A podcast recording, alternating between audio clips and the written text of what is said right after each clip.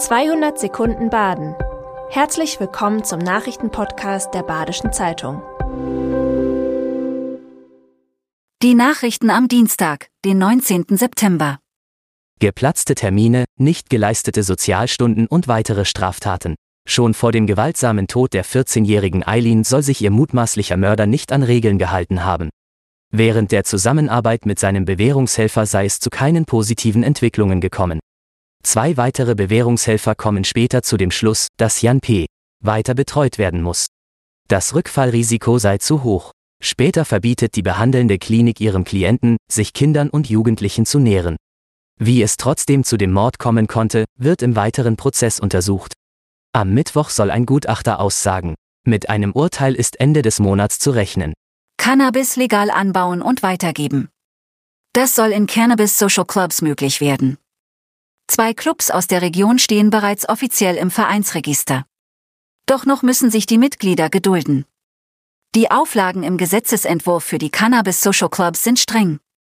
Diese können sich im Gesetzgebungsprozess aber noch ändern. Deswegen ist es für die Clubgründer noch zu früh, um Geld zu investieren. Auch Thomas Trautwein steht in den Startlöchern. Er will Schulungen für die Mitarbeiter von Cannabis Clubs anbieten doch auch er muss auf genauere Rahmenbedingungen warten. Was sich alles mit der Legalisierung ändern soll, erfahren Sie auch im BZ-Podcast BZ am Ohr. Die Erschließung des ersten Bauabschnitts für Dietenbach wird aufwendiger als gedacht.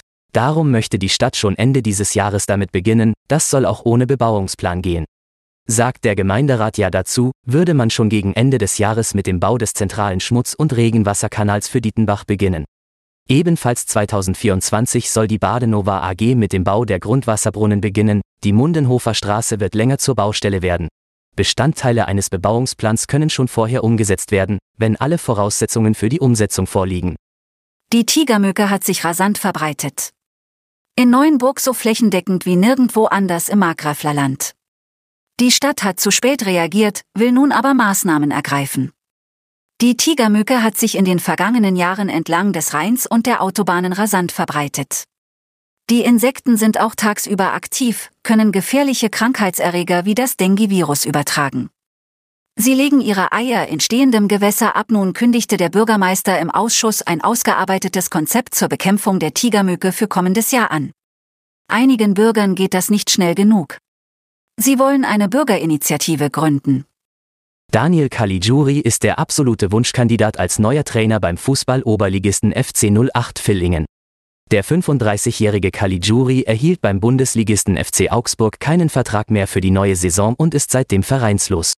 Der Schwenninger Caligiuri hält sich seit Wochen beim FC 08 Villingen und dem Regionalligisten TSG Balingen fit.